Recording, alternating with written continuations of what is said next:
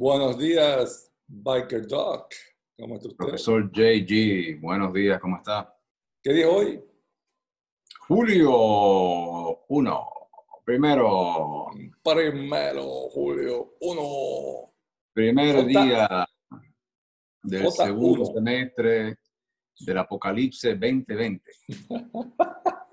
Exactamente. ¿Quién fue?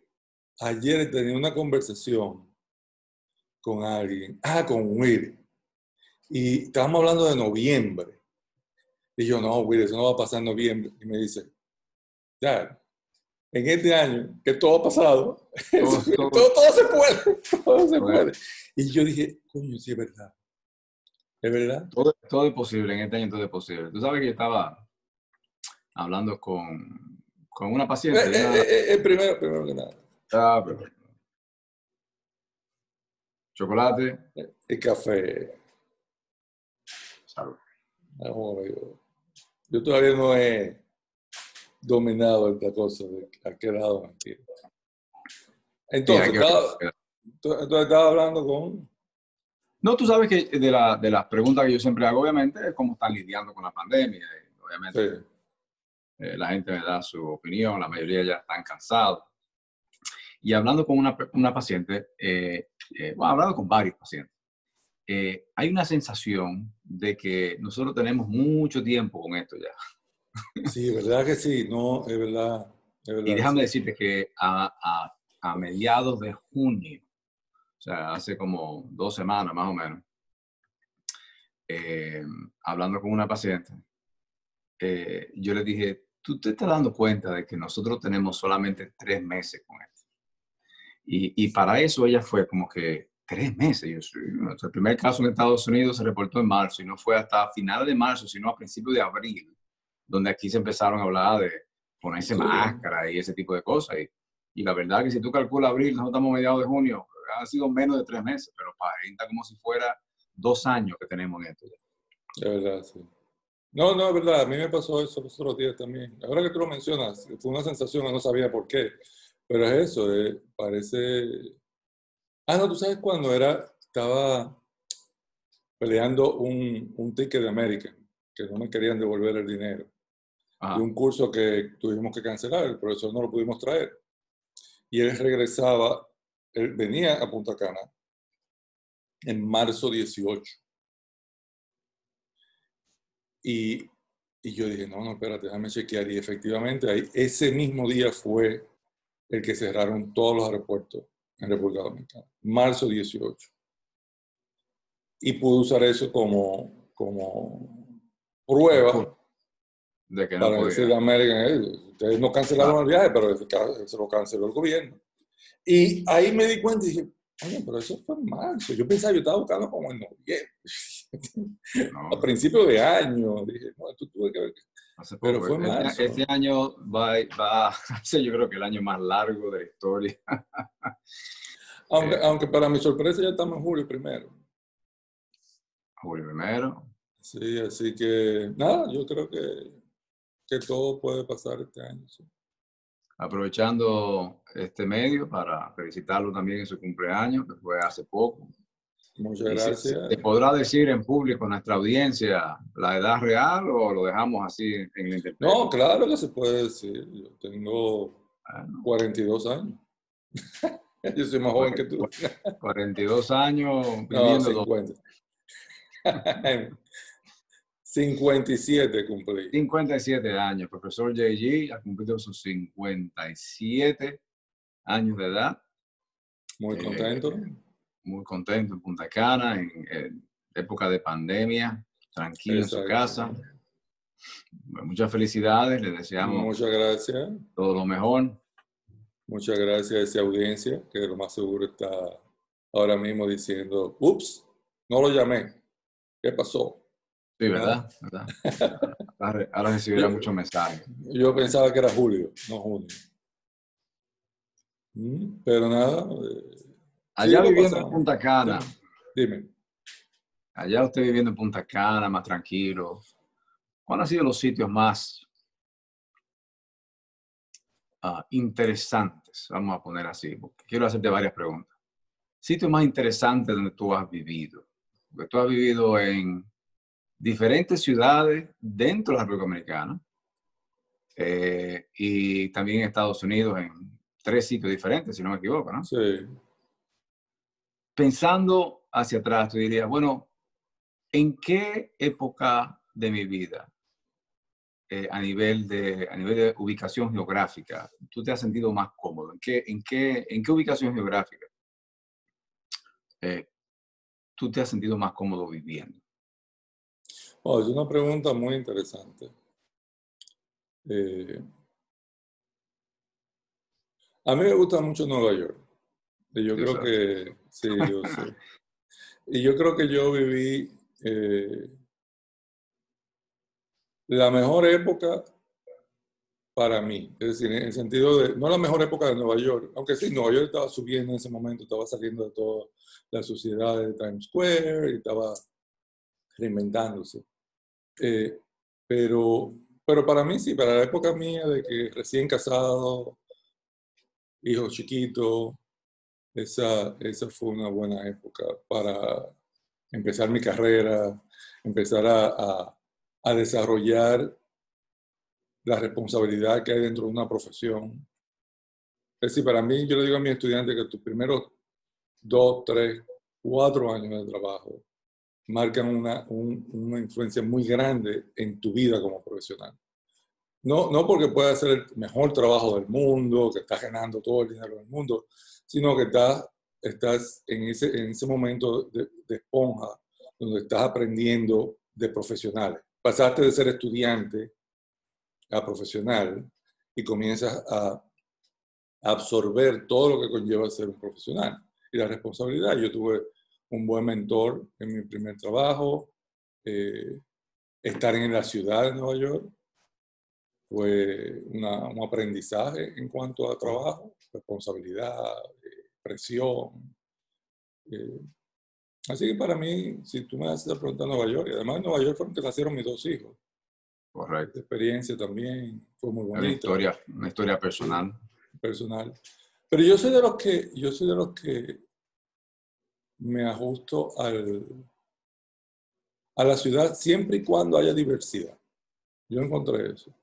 Tiene que haber diversidad. No puedo, yo, no puedo, yo no me veo en una ciudad, por más linda que sea, que sea monótona. Es decir, una de las cosas, una de las cosas que más o menos me tiene a mí aquí eh, en ese espacio de diversidad en Punta Cana es porque hay una diversidad de de, gente que no nacieron aquí, sino que han venido a vivir aquí. Entonces, una diversidad de pensamientos, aún sean dominicanos, la mayoría, eh, vienen de diferentes áreas. Y el hecho de que tenemos el aeropuerto a 15 minutos, 5 minutos de la casa, también ayuda. Hay, mucha, hay mucho extranjero. Eh, pero no sé, no, no sé cómo hubiera vivido en Santo Domingo, que no hay tanta diversidad. Eh, otras ciudades en Estados Unidos. No sé, yo no hubiera podido vivir donde tú vives. Eh, pero, pero sí, para mí, contestando tu pregunta, Nueva York, ¿te puedo hacer la pregunta a ti? La misma pregunta. La misma pregunta. bueno, yo diría honestamente que aquí, donde estoy yo ahora, donde yo estoy ahora, sí, yo eh, en parte te hago dile, dile, dile, a la audiencia que nos está sintonizando por primera vez, ¿dónde es aquí? ¿Dónde, es aquí, verdad que sí? Sí. Bueno, yo estoy, nosotros vivimos acá en un condado que está un poco al norte de Tampa. Eh, en una ciudad que se llama Wikiwachi, eh, Spring Hill, Brooksville, está todo mezclado junto ahí población de aproximadamente 150 mil habitantes, 200 mil habitantes. Por Yo siempre he sido una persona más tranquila en cuanto a población. A mí, estar en la calle, tener mucho ajetreo, tener mucha, eh, mucho tráfico, eh, a mí eso a mí no me, no me hace sentir cómodo. Y originalmente te hacía la pregunta porque me, me dio la impresión de que tú ibas a contestar Nueva York. Y yo me he dado cuenta de que hay primariamente dos tipos de personas que, cuando se hace pregunta sobre Nueva York, te contestan. Ah, hay personas que aman Nueva York y hay personas que detestan Nueva York.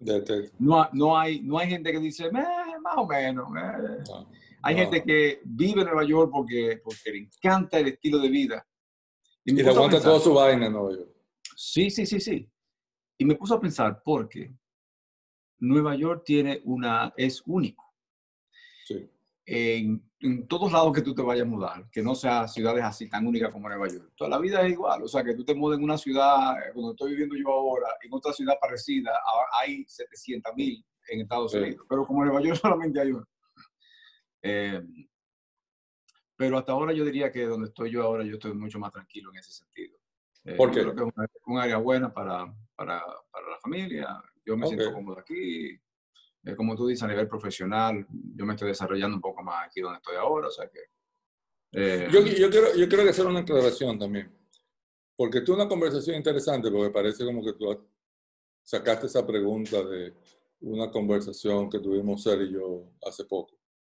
Eh, respondiendo a tu pregunta, Nueva York. Pero yo soy de los que estoy contento donde estoy. Exacto, correcto. Entonces, eh, la oportunidad que tengo en Punta Cana de abrir una escuela, estar más metido en educación, tal vez se hace más fácil estando en Punta Cana, tú hubieras sido en Miami, en Nueva York. Eh, entonces, eh, estoy muy contento aquí. Pero siempre busco ciudades, siempre busco ciudades que, que me ofrezcan diversidad. Y es gracioso porque yo siempre digo, decía que yo tenía que vivir en una ciudad que tuviese no más de 15 minutos de un aeropuerto internacional. ¿Ah? Y cuando nos mudamos a Miami, imagínate, Miami tiene el aeropuerto en el medio. Y, y más cerca de lo que nosotros vivimos del aeropuerto ahora aquí, no puede ser. Es decir, el aeropuerto es cruzando la calle. Correcto. Usted, envió una, usted envió una intención al universo. Y el al universo. Exactamente. Pues sí, eso es muy buena pregunta. Yo espero que no la haya fallado. Tenemos una compañera de nuestra hija mayor que básicamente se ha criado a nuestro lado. Nosotros la consideramos eh, familia, ella y su hermana. Eh, ella ahora se ha inscrito en el Navy. Oh, eh, después de, su, de haber terminado su secundaria. Y anoche estábamos con ella y nos estaba describiendo sobre el plan. Sí. Ah, el plan de ella es eh, empezar su entrenamiento, va para Chicago, después va a Florida, después va a San Diego y después se va básicamente eh, entrenamiento en alta mar por el Southeast Asia, por allá, por Asia, sureste de Asia. Sí. Y en parte estábamos también hablando sobre eso, sobre una persona de esa edad, 18 años, que está eh, ya firmada con las Fuerzas Armadas, con, el, con el, la Marina. Eh, la Marina? No se dice Marina, ¿no? Los Marines en Estados Unidos es la es diferente al Navy. Los Navy es lo que le decimos marino nosotros, República Dominicana, ¿correcto? Sí, Fuerza Naval. Fuerza Naval, correcto, Fuerza Naval. Mm. Y si va la Fuerza Naval, entonces, eh, eh, pues me puso a pensar, me puso a pensar en diferentes etapas de la vida que una persona tiene la oportunidad de hacer ese tipo de, de aventura, de hacer, hacer ese tipo de, de, eh, Recorrido. Ubicaciones, recorridos geográficos, correcto. Entonces me puso a pensar sobre los sitios que yo he vivido y yo diría que en este, aquí en la Florida, muy tranquilo, muy bueno, muy buenas, muchas oportunidades para personas que quieren mudarse en esta área. Eh, y pues nada, por eso te estaba preguntando para ver en tus 57 años de vida ya cumplidos, ¿cuál es tu preferencia? ¿Tú crees que tu, esas ubicaciones también te definen como persona. ¿Tú crees que eh, si yo no soy una persona que crea mucho en la diversidad, no que crea, sino que apoye la diversidad. Si yo soy de ese tipo de persona, eh, porque por ejemplo, eh, un judío, de esos judíos ortodoxos, que son estricto, estricto, estricto con su comunidad, con su cultura, etc. Hay muchos en Nueva York. Muchísimo. Pero Nueva York es una ciudad, como tú bien dijiste, que está definida por su diversidad. Pero ellos se centralizan mucho en su cultura y no salen de ahí. Entonces, eh, ¿tú no crees que personas que tengan ese tipo de creencia, ya sea cultural, religiosa, como sea, que sea estricta, estricta, estricta, eh, tiene una mejor oportunidad en ser un poco más abierto en su mentalidad si se ubican en una ciudad como Nueva York, a diferencia de quizá unos mormones en el medio de un estado donde no hay diversidad. ¿Tú crees que quién tiene mayor oportunidad a, diversidad, al entendimiento y la aceptación, es la palabra que estoy buscando, una aceptación. Eh, yo creo, yo creo que, que si, entramos en el campo de aceptación, eh, yo creo que una persona que está más expuesta a diferentes culturas se convierte en una persona que, que acepta más cosas de la otra cultura. Y, y esa es la ventaja que tiene Nueva York. Te, te expone a eso. Ahora, también Nueva York, como tú dijiste, también te permite crear comunidades aisladas, donde tú disfrutas tal vez de otras ventajas que tiene Nueva York, de economía, de trabajo, de facilidades públicas, eh, sin tener que disfrutar de la diversidad, porque vives dentro de una comunidad aislada. Es decir, eso, eso te permite. Nueva York es muy, muy, muy eh, no característico, pero le, permite a, comunidades hacer eso. Se presta, se, presta se presta para eso. Ahora, en mi opinión, sí, en mi opinión es como viajar. mientras más tú viajas, más abierta tu mente y más acepta eh, otras, culturas, otra cultura, o, o, te hace, o te hace más... Es decir, te, y, era una conversación que tú y yo tuvimos hace un par de episodios, te, te crea eh, la base sólida para argumentar cualquier preferencia que tú tengas. ¿Entiendes lo que digo? Es decir, decir, decir, no me gusta la comida hindú, sin haber probado la comida hindú, es como... Correcto. Ok, entonces decir, bueno, los dominicanos son unos vagos sin haber tenido amigos dominicanos y haberse puesto a la cultura dominicana es generalizar. Y yo creo que eso es lo que pasa.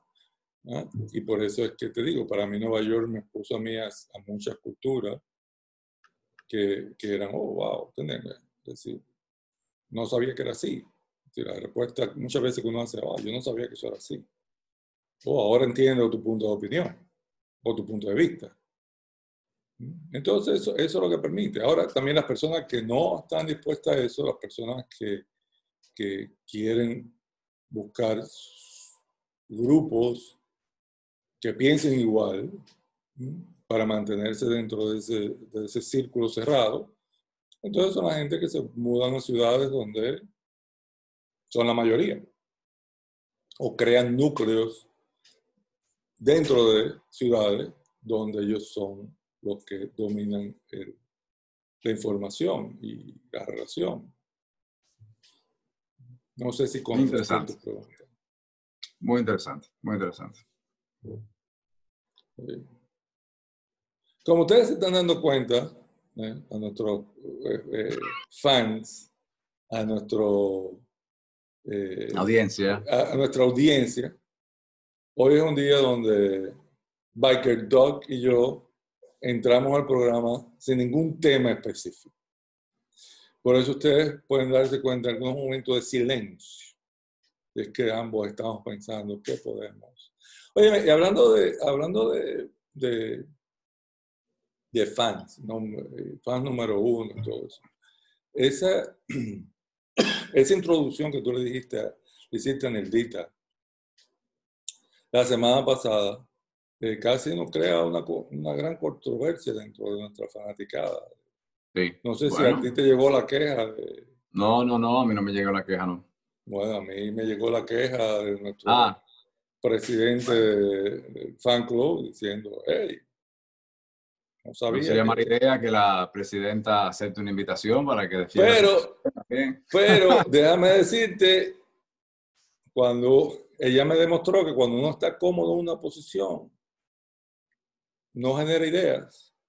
Mm, No sé si te pasa eso en el mundo de la medicina, pero uno está cómodo, es como que, ay, sí, eh, si yo lo hago así, está bien, y no se pone a investigar. Ahí mismo en la conversación tenemos otro invitado. Es decir, se le ocurrió otro invitado generacional, porque ella está de acuerdo con el comentario que hizo Negrita, que debemos traer al programa una persona de una edad mayor de 57 años. Ah, que nos plantea un, panorama, que nos presente un punto de vista de, de esa generación. Y nos dio una buena, una buena sugerencia y de por sí ella se va a encargar de contactar a esta persona y ver si, si alegro. ya le ha pasado el link a nuestros eh, video episodios Sí, para que ella se familiarice con, con el programa y yo creo que es una, una muy buena candidata, yo creo que es una persona que puede aportar mucho, mucho a la conversación matutina que tú y yo tenemos. Así que me alegro, me alegro. yo creo que, que ese, ese momento en que ella se sintió que le estaban quitando el puesto hizo que, que se despertara y no consiguiera Bueno, nosotros Bueno, también tenemos la semana que viene, vamos a tener con nosotros al doctor David. Moreno. súper entusiasmado con eso. Estoy súper contento con esa invitación. Doctor David Moreno es un colega mío aquí, eh, colombiano. Él eh, practica una medicina, eh, una medicina más holística, aquí se llama Holistic Medicine, Integrative. Medicine, que es un menos, menos, eh, menos, menos tradicional. riendo. Ah, Ok. No, no, digo, digo menos tradicional porque, porque se, me está, se me escapa la palabra que utilizan aquí en Estados Unidos, pero una, es una medicina menos tradicional, eh, donde va a hablar sobre el uso de la marihuana. Eh, aquí en la Florida se receta marihuana eh, para, obviamente, usos médicos y él es una de las pocas personas aquí en el área que la está haciendo. Y va a venir con nosotros a hablar de eso. Eh, Oh. hablando Muy de hablando de diversidad, obviamente hay muchas personas que, eh, dependiendo de sus eh, creencias culturales y quizás hasta religiosas, pues tendrán muchas opiniones diferentes sobre el uso de la marihuana, tendrán un poco una mente más abierta sobre, sobre su uso y sobre la implicación que ha tenido la marihuana eh, a nivel cultural, a nivel político, en diferentes países del mundo, pero yo creo que eso, esa es otra conversación que vamos a tener otro día, pero él solamente se va a dedicar a hablarnos un poco sobre el uso eh, y los beneficios de la marihuana. Pero me alegro, me alegro que tengamos ese tema la semana que viene. eh, bueno, la semana que viene, que la tengamos eh, en uno de nuestros episodios, porque como estábamos hablando al principio, muchas veces la controversia nace de la ignorancia. Y yo creo que nos va a dar la oportunidad a nosotros de conversar con un doctor que está recetando de marihuana y que puede eh, Educarnos. educar a las personas. Y después de esa educación viene la opinión. Entonces, Claro. tal vez después de esta educación la gente diga, bueno, no, todavía, no debería ser legalizada, no debería ser bla. Pero que sea después de haber oído la opinión de un experto. Y me alegro mucho de que tengamos la oportunidad de, de la visita del doctor, tenerlo. ¿cómo se llama? Doctor, ¿cuál es el apellido de él? David Moreno. David Moreno, colombiano. Vamos a tener otro acento Sí, Eh, sí. en el. Hablando de diversidad. Claro que sí. Hablando de diversidad. Bueno, entonces yo, yo quiero también aprovechar la- esta noticia para pedirle a nuestra audiencia, pues ya, like a dog, estoy aprendiendo, a nuestra audiencia que nos manden cualquier pregunta que tengan. Con la edad aprendida. Sí, poco a poco. Eh, después de este episodio, ya, este es el episodio número 12. Me tomó 12 episodios aprender. Bueno, pero que nos manden sus preguntas, ya sea a través de, del área de comentarios que aparece debajo de, de este video o mandándonos un email, que ahora mismo se me olvidó el email de nosotros. ¿Tú te acuerdas del email de nosotros? De este programa. Choco, choco café, ¿no? No sé. Ya, bueno, qué mal preparado estoy. Eh, pero nada, eh, un, su comentario, Sí. su pregunta para el doctor David Moreno. Y hablando de email, este,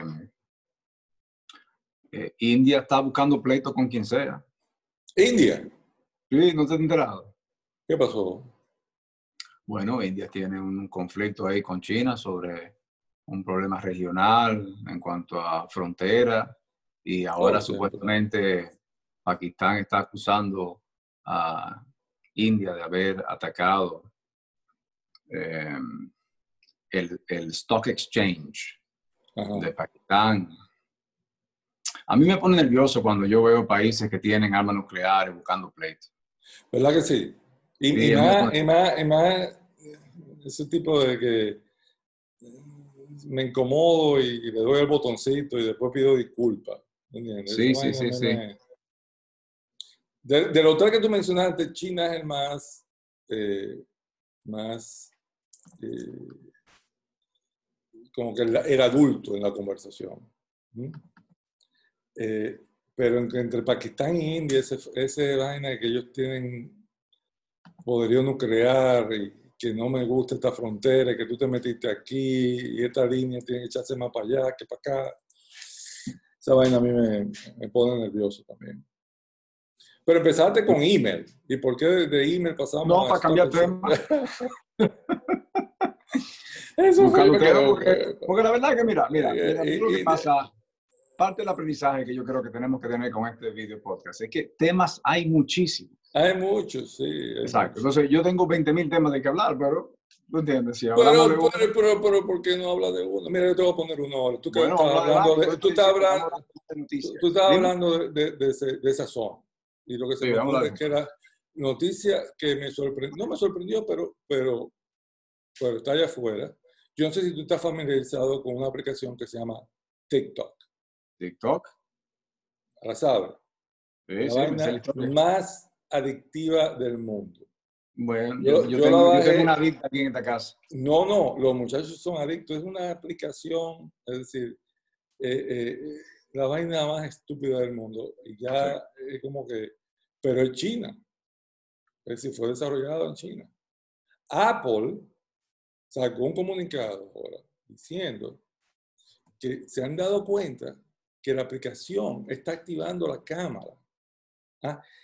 Y no que activando la cámara, se usa la cámara, pero TikTok está usa- eh, usando esa información. ¿Mm? Está, está, eh, se está metiendo en la privacidad del usuario. Sí. ¿Mm? Algo que Apple es muy cuidadoso. Pero es algo que tú dices, "Coño", es decir, que tanto es eh, el disfrutar y el, el, dejar que una, eh, que una aplicación que se usa para entretenimiento comience a, a colectar data personal del usuario. Yo tengo, yo tengo un amigo de hace, bueno, que trabaja en Miami Ad School y él me sorprendió una vez que fui a la oficina de él, laptop, hace 10 años, él le ponía un tape a la cámara del laptop. Y yo le decía, "Mm, pero qué paranoico tú eres. No, no, tú no sabes. Años después apareció que hackers pueden activar la cámara de tu, Oh, de tu sí, sí, sí, computadora. sí. Hay un artículo que estaba escuchando sobre una persona que entró a las oficinas de Google a una entrevista y caminando por el edificio, caminando por uno de los pisos, se estaba dando cuenta que todas las computadoras y todas las laptops tenían eso. Y eso fue también para la época de, de que nadie sabía de que eso podía existir, podía hacerse. Y ya en ese entonces, compañías como Google, estas, las compañías de, de estos monstruos tecnológicos, ya sabían de que, de que eso era algo que se estaba haciendo y le habían exigido a todos los empleados en la oficina por cuestión de espionaje industrial que mantuvieran las cámaras, la- la- las cámaras que estaban en las computadoras de la, de la oficina, que la tuvieran, que la tuvieran tapada con un tape, por, por la misma razón. Wow. Eh, pero hay que hablar de TikTok pues, y hablando de India y de China. India bloqueó, eh, prohibió el uso de casi 60 aplicaciones diferentes, todas que provienen de China. La más, la más famosa siendo el TikTok. Sí, en India ya usar esas aplicaciones es, está prohibido por esa misma razón. sí. No, no, es súper, súper interesante. Ese, ese, ese tema de, de privacidad y de cuánto uno eh, da a cambio de entretenimiento. Cuánto uno está dispuesto a dar a cambio de eh, información, Calidad no información, de calidad, de, de- de facilidad Sí. eh, para comprar algo, para vender Bueno, eso me, trae otra- eso me trae a otro de mis temas. Eh, que también entra en cuanto a nuestro, mi pregunta original, de dónde vivir. Han habido dos proyectos que yo he estado, eh, me, me he enterado. Uno de ellos eh, se iba a hacer en Toronto por una compañía subsidiaria de Google de construir una ciudad tecnológica, lo que sería una ciudad de futuro. Y ese proyecto de Toronto se desintegró, ese proyecto no va a funcionar. Mm, Pero ahora Toyota va a hacer, va a construir una ciudad tecnológica en la falda de la montaña Fuji, Mount Fuji, y van a empezar en verano del año que viene. Y el proyecto está diseñado para mm, de mil a dos mil residentes, en donde la ciudad va a ser completamente tecnológica y parte de lo que los residentes que accedan a vivir ahí como parte del proyecto, como es un estudio, tienen que acceder a básicamente no tener privacidad. Que ellos Sí. van a estar supervisados de una manera, incluso a nivel tecnológico, no cámaras, de, ¿me entiendes? Como, como Big Brother, chequeándote qué lo estás haciendo, sino también movimientos, eh, eh, eh, comportamientos, Sí. todo tipo de cosas. Pero lo que va a incluir va a ser tecnología, donde te van a básicamente seguir con un GPS, donde tú estás, Sí, sí. todo ese tipo de cosas, ¿no? Entonces la pregunta es, ¿tú estarías dispuesto a una oportunidad única, que quizás esa sea la única oportunidad que tú y yo de nuestra generación tengamos de visitar alguna ciudad así del futuro? ¿Tú estarías Sí, porque, dispuesto porque- a- porque ya, ya tenemos que hacer un check a la pandemia. Ok, pandemia, check. pandemia? check. Ah, ¿Tú estarías dispuesto a eh, entregar tu privacidad por una oportunidad como esa? Bueno, hay que definir la palabra privacidad, o no definir la palabra privacidad, nosotros sabemos lo que se define, Eh, eh, hasta dónde llega ese, ese, ese en- entregar, es decir, es, es- porque déjame decirte, ahora mismo nosotros estamos casi viviendo así, Exactamente, eso por eso te estoy preguntando. es decir, estamos casi viviendo así, es decir, eh, cada vez que uno firma, un, una vez baja una aplicación y, y le da ese botón, a ese botoncito que dice, ¿estás de acuerdo? ¿Do you agree? Ah, Sin leer la vaina. Es haciendo la misma pendejada. ¿ah? Sí. Eh, en Londres, la policía se mueve con cámara. Oh, sí. Algo sucede y, eso estaba grabado en cámara inmediatamente. En cámara inmediatamente. Mira lo que está pasando ahora con las policías también, es decir, cámaras en cosas. Hay ciudades en Estados Unidos que están incluyendo cámaras como forma de prevención y de, y de seguridad para los ciudadanos. Es decir, Facebook. Tú sabes toda la información que nosotros le damos a Facebook con tal de poner, poder eh, mandarle cumpleaños feliz a alguien. Es decir, ¿qué uno hace con Facebook? Instagram. Esto mismo, eh, YouTube. Correcto. Es decir, eh, yo creo que... yo tu respuesta que sí. yo lo haría porque lo estoy haciendo ahora. Es decir, yo creo que, que, que lo que ellos están ofreciendo es transparencia, en el sentido de que, hey, tú vas a vivir aquí, estas son las reglas.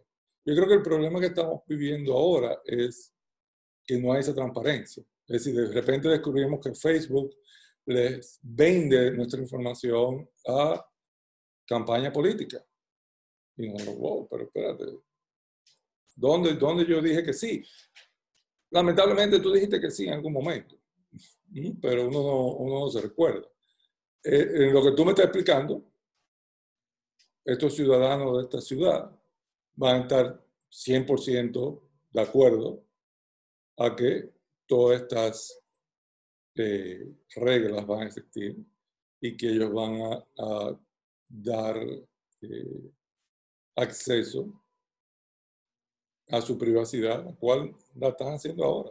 Voluntariamente, exacto. Voluntariamente. yo, yo lo haría, yo lo haría, yo no tuviera ningún problema haciéndolo.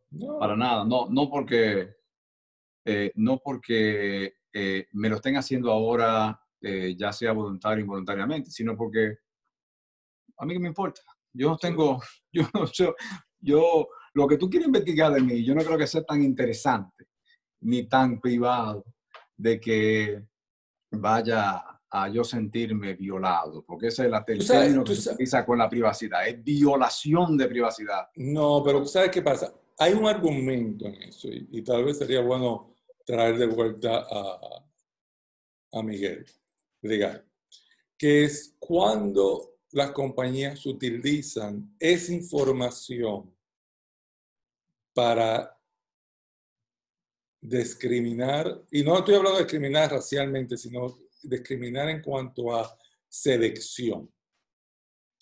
Eh, en el campo médico hay, hay mucha controversia en cuanto a estos exámenes genéticos que se dan, que, que la gente eh, puede someterse. Someterse, gracias. Siempre estoy buscando la palabra. Someterse. ¿ah? Donde te dicen, bueno, eh, eh Biker Dog, tú tienes 80% de probabilidades de generar un cáncer más adelante en tu vida. No ahora porque tú eres un hombre viejo, pero si tú eres un muchachito de 5 años. Te hacen eso, ah, sí, tiene más. ¿ah?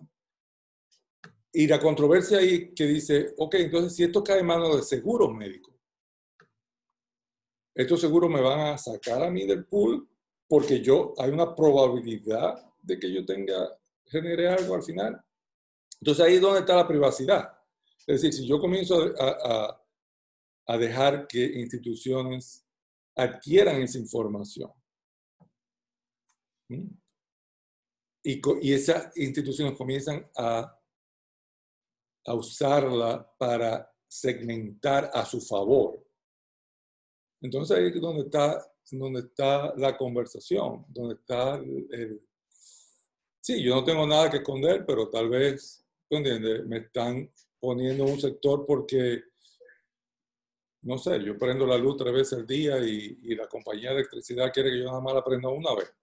No sé, es decir, hay, hay, una, hay una línea muy, muy fina en, en, cómo se utiliza esa data. Y, todo el ejemplo de lo que pasó con la campaña de Trump y Facebook. Y mira lo que está pasando ahora con Facebook. Muchas, muchos, muchas grandes eh, eh, compañías de marcas están sacando su, publicidad de Facebook porque se están dando cuenta que Facebook se está convirtiendo en, en, una, en una plataforma para eh, eh, generar hate, comunicar odio. ¿ah? Discordia. Y, discordia. Y utilizan la data que tienen para movilizar esa información. Entonces ahí, ahí es que está, ahí es que está la controversia. Es decir, yo, como tú dices, yo soy como tú, yo no tengo nada que esconder. Sí, correcto. Pero otra vez, el día que traten de utilizar algo para sacarme a mí de un pool de, de algo que a mí me interesa por cuestiones de que yo me pongo una camisa azul y tú pones una verde, no sé, no, no sé, estoy, estoy medio... Mira, la, mira mi opinión sobre eso, es que eso es inevitable. Yo creo que los avances tecnológicos que se han implementado a través de las últimas décadas y que se van a implementar y van a aumentar, eh, yo diría que hasta exponencialmente en algunas industrias, yo creo que eh, será inevitable el hecho de que información eh, se pase de una mano a otra por diferentes razones. Yo creo que lo que hay que hacer es lo que, como tú dices, está pasando con Facebook, donde ya están ejerciéndose debates eh, al que llegan a nivel del Congreso para eso mismo, para, para saber cómo una persona o como una institución puede, o una organización puede controlar información y utilizarla responsablemente. Y yo creo que eso es debido a el desarrollo de plataformas como Facebook. Antes de eso, pues, la privacidad se hablaba en otro nivel, ahora se está hablando a nivel de... Sí, Pero yo creo que eso va a ser inevitable. Yo creo que eso simplemente lo que va a resultar es en eh, eh, reglamentos, en protocolos que se van a implementar para controlar eh, cómo organizaciones que obtienen información personal la utilizan para que no la puedan utilizar de una manera que le favorezca a ellos, por ejemplo, financieramente, a expensa de, de otro. Y por eso que empiezan todas estas, esta, yo accedo a que mi información se usa, yo accedo a esto, accedo a esto, no. Pues yo creo que eso va a ser inevitable en mi punto de vista, yo no creo de que cualquier información que alguien pueda adquirir mía sea tan personal que ya no sea controlada. Por ejemplo, eh, a mí me pueden hacer un daño a nivel financiero si alguien utiliza mi seguro social de una manera inapropiada, si alguien encuentra mi información bancaria y, decide, ¿entiendes?, eh, eh, sacar todo, su, todo mi dinero del banco, etcétera, etcétera. Yo creo que ya existen a nivel de seguridad pautas que me protegen en contra de eso. Pero que me sepan algo de mí, personal mío, que... Pero, pero yo entiendo, yo, entiendo lo que tú dices. sea tan, tan grave. No, pero yo entiendo, yo, eh, yo entiendo lo que tú dices en cuanto a fraude. Sí, te pueden robar la información, te pueden utilizar. Pero vamos a poner el caso tuyo. Pero ahora que tú dijiste, fuiste un voluntario para, como caso. ¿Qué pasa si una compañía, tú quieres comprar una casa? Sí. Otra casa. Y una compañía se ha dado cuenta de tu patrón de compra. ¿Ah? El banco tiene los récords de todo lo que tú has comprado en los pasados 10 años. Y se ha dado cuenta que eres un amante de la motocicleta y que de repente te compras motocicletas caras y que puedas tener un spike en tu gasto que no van de acuerdo a, a tu ingreso y te niegan el préstamo. Por esa información que tienen tuyo. ¿A ti no te molestaría? No. Ok. ¿Está bien? Ya, sin porque, porque de la misma manera de que esa compañía tiene eso, eh, la competencia libre a nivel, a nivel de eh, diferentes industrias me permite encontrar otra compañía que prefiere venderme la casa o darme un préstamo. O sea, la misma a, un, a un porcentaje más alto. Bueno, de nuevo, estamos hablando de cómo una compañía utiliza información y cómo se regula. Yo creo que hoy día existe lo que se llama la tasa averaje en el mercado. ¿Entiendes? es lo, que, es lo mismo que pasa en caso de emergencia. En caso de huracán, yo no puedo salir a la calle y vender una botella de agua por 20 dólares, porque eso, eso está regulado. De la misma manera, todas las industrias están reguladas de una u otra manera. Y hay no, una no la industria que estamos hablando. No, la industria que estamos hablando. Lo que quiero decir es, hay una tasa de interés que es competitiva, que es averaje, que es aceptable. Entonces, que una compañía me ofrezca una tasa más alta, yo voy a encontrar una compañía que me ofrezca una tasa más bajita. aunque esa tasa más bajita sea todavía por encima de lo que me pudieran dar, pero, pero eso son cosas que ya están reguladas. Yo no creo que... Yo no, no, eso no está regulado. Es, entramos en una conversación. esa área que tú estás diciendo no está regulada. Es decir, un banco te puede poner a ti en una categoría de alto riesgo y darte al préstamo a, a José Guillermo, que es una gente que está bien, que esto, se lo voy a dar 5%.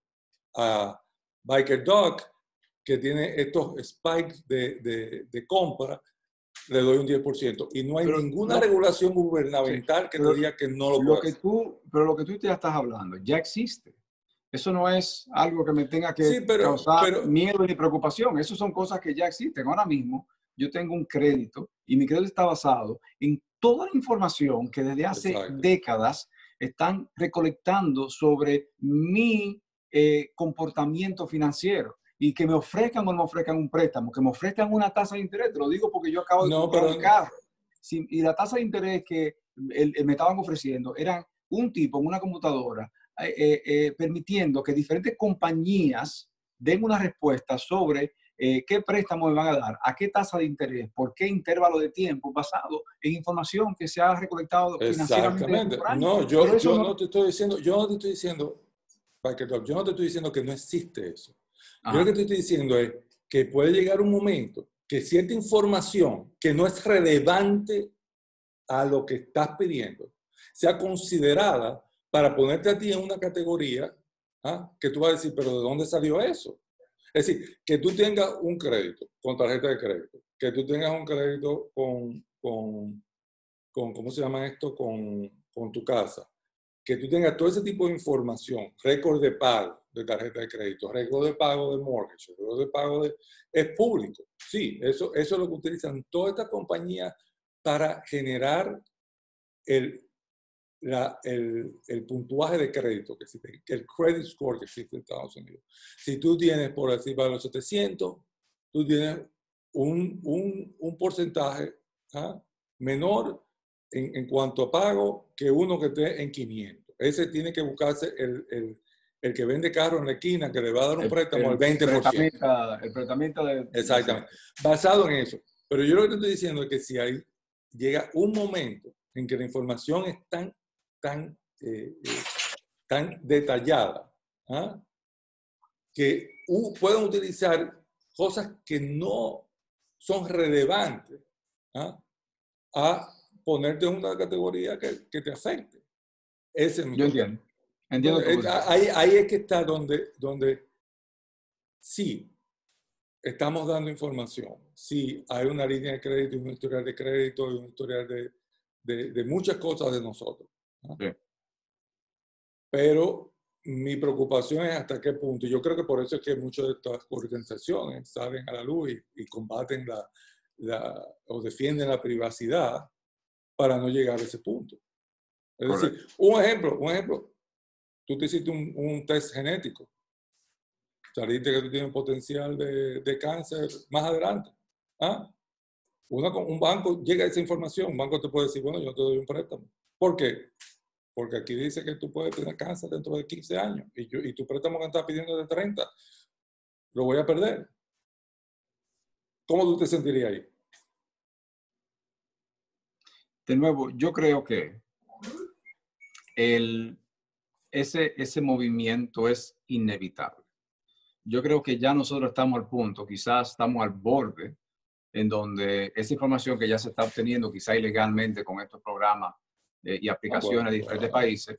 Yo creo que eso está desatando movimientos, por ejemplo, y decisiones como en India que deciden bloquear las aplicaciones. Pero yo creo, que, yo creo que lo que trato de decir es que ese movimiento ya empezó. Eso no es una cosa que va a suceder. Eso está sucediendo ya. Yo creo que lo que estamos ahora en una fase en donde estamos tratando de investigar cómo podemos regularlo para no discriminar. Entonces, como te digo, para mí yo no creo que, aunque haya cierta ventaja, esa ventaja sea tan grave de la manera como se están haciendo las cosas ahora, de que cualquier información que obtengan de mí personal, a menos que de nuevo sea algo así tipo fraude, que ya está establecido, yo no creo que eso me va a afectar a mí tanto. ¿Me entiendes? Por eso que yo digo que Eh, y te lo digo porque hay muchas personas que tienen estas teorías de conspiraciones, de que el gobierno me está revisando cada paso que yo doy porque me quiere herir, me quiere que sea ok, y, ¿te entiendes? Quieren, eh, quieren irse en contra del gobierno por esa razón. O sea, yo no, yo no estoy en ese punto, pero, pero lo que me refiero es que no creo que el problema sea tan grave y no, no me siento que cualquier persona que llegue a obtener cualquier información personal mía sea una grave violación a mi privacidad, eh, de que yo me sienta que ni que mi vida está en peligro, ni que, ni que estoy tan desfavorecido de que va a causar un impacto demasiado grande en, en mi vida. bueno, yo, yo, estoy, yo, estoy, en desacuerdo contigo, porque yo creo que hasta ahora mismo tú te sientes seguro porque esa información está siendo regulada. Sí en el momento que la gente, los reguladores, ¿ah?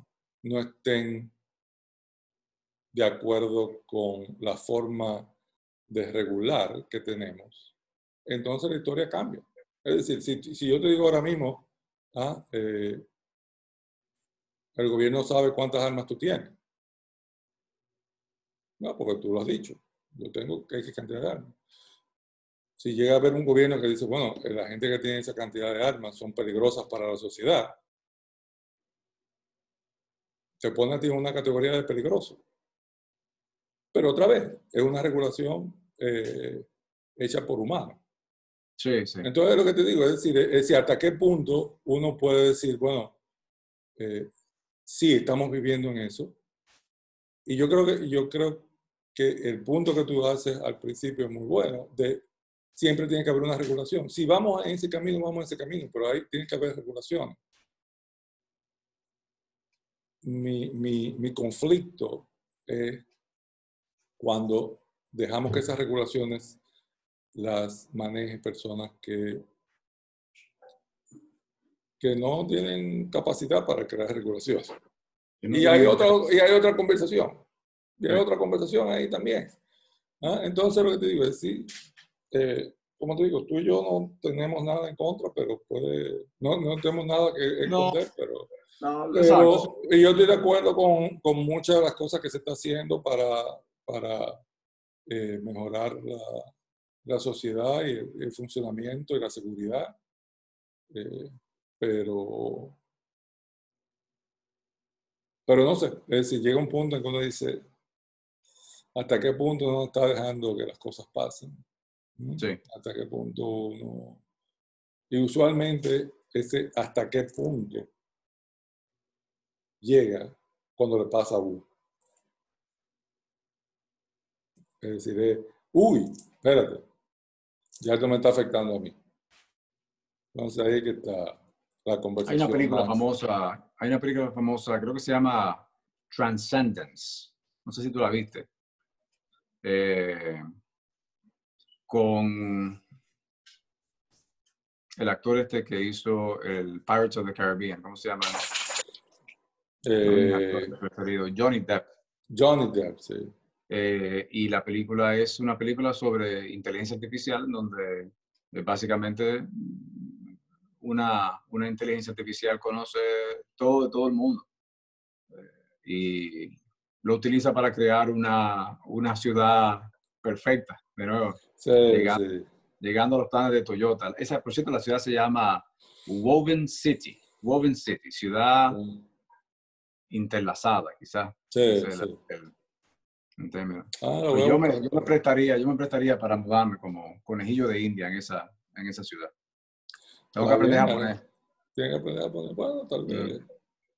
Tal vez te den uno de esos translators, traductores portátiles, como parte de la tecnología donde permitan a personas de diferentes nacionalidades y países de origen a convivir usando la tecnología de traducción inmediata. Y te digo, está muy interesante no entender que le interesa ese tipo de cosas, es una buena lectura porque habla sobre eh, cómo la tecnología se puede aplicar en diferentes industrias y habla no solamente de tú tener un robot personal en tu casa y que todo en tu casa esté automatizado y que hayan carros eh, automatizados que no requieran conductores, ya no solamente ese tipo de cosas, sino también las aplicaciones de la tecnología sobre mantener una, eh, un país más, un, un ambiente más limpio, ¿no? El, green effect y, también eh, aplicaciones que se hacen a nivel de salud también. O sea que la verdad que está muy interesante el proyecto y yo espero que se dé y que sirva de ejemplo para muchos otros países hacer algo parecido. Y que te inviten. Yo quisiera, eso es lo que yo quisiera ver. Eh, eh, si tú me dijeras, bueno, que, ¿cuáles son los sitios, eh, ciudades que están en mi, en mi bucket list, ¿no? En, mi lista de sitios que me gustaría visitar antes de que yo pase a, a, mejor vida. Si esa ciudad entonces se da y algún tipo de proyecto así se daría, yo, yo inmediatamente le incluyo. A mí me interesaría ir a un sitio así más que ir a Dubai, por ejemplo. A mí, sí, la gente eh, le llama la atención Dubai simplemente por, por, eh, por el dinero que se invierte en, una comunidad así. a, mí, a mí me interesaría más un sitio así como el Woven City. Woven City. ¿Y, tienen, ¿Y tienen fecha para cuándo lo terminarían? Eh, solamente vi cuándo empiezan. Empiezan en verano del año que viene, 2021. No, no sé cuánto dura la construcción, el proyecto, cuándo empiezan a, a, tener residentes, ¿no? Eh, interesante que la compañía Google, este, eh, una, una, no será si subsidiaria de Google. Tú sabes que Google es subsidiaria de una compañía mayor. Alphabet. Alfa, correcto. Y la compañía Alpha eh, fue la tercera compañía que llegó al trillion dollar. Eh, yo creo que no se dice trillón, pero eh, es solamente la tercera compañía que llega al, trillón. Em, pero una subsidiaria de esa compañía Alfa estaba tratando de hacer algo parecido en Toronto y ya le habían dado el permiso de hacerlo en, en una bahía, cerca de una bahía. O sea, que era, era ni siquiera era en, un área de una construcción, en un área que no, que no estaba construida, sino era desarrollar un área que ya estaba desarrollada y convertirla. Y hubiese sido interesante, pero no, no pudieron hacerlo. Los canadienses se asustaron y dijeron, nada. Oye, hablando de construcción y ya para terminar, te recomiendo, si tú tienes Netflix, que más seguro tienes, veas un, una serie que se llama History 101. Ah. Entonces, cada capítulo, son 30 minutos, hablan de ciertas cosas. ¿no? Anoche vi uno del desarrollo de China. ¿Desarrollo de China? De China. Desde el tiempo de Mao Zedong hasta ahora. Sí. Hasta ahora no, porque no incluye la pandemia. Fue interesante porque hablaron de... de, Ese capítulo no, raro. no, de depresiones globales y mencionan la del 2008 y hablan de, la gran depresión global. Y dos millones de desempleados en Estados Unidos y es como que, wow, eso no fue nada.